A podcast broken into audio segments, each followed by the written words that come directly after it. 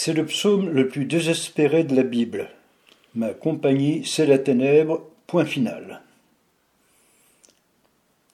Même quand on a toutes les raisons de penser que Dieu nous en veut, que sa colère pèse sur nous, quand on ne comprend pas pourquoi il nous rejette, pourquoi nous sommes enfermés dans le malheur, dans la nuit, il ne reste qu'un seul recours, crier vers Dieu, avec espoir qu'il entendra et que cette plainte lui parviendra. Apparemment, il n'y a pas d'issue. Il n'y a que la solitude et la perspective d'une mort prochaine, dernière étape de l'exclusion qui débouche sur le royaume des morts. Reste le cri, le cri de Job, le cri d'Israël réduit en esclavage en Égypte. J'ai entendu le cri que lui arrachent ses surveillants.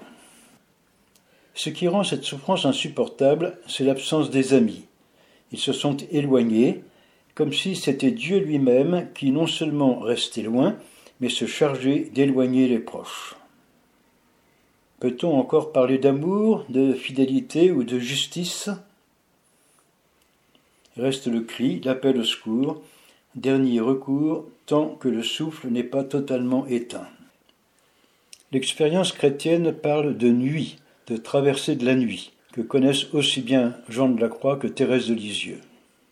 Elle fait partie de la croix du Christ qui lui aussi est mort dans un grand cri, abandonné de Dieu lui-même.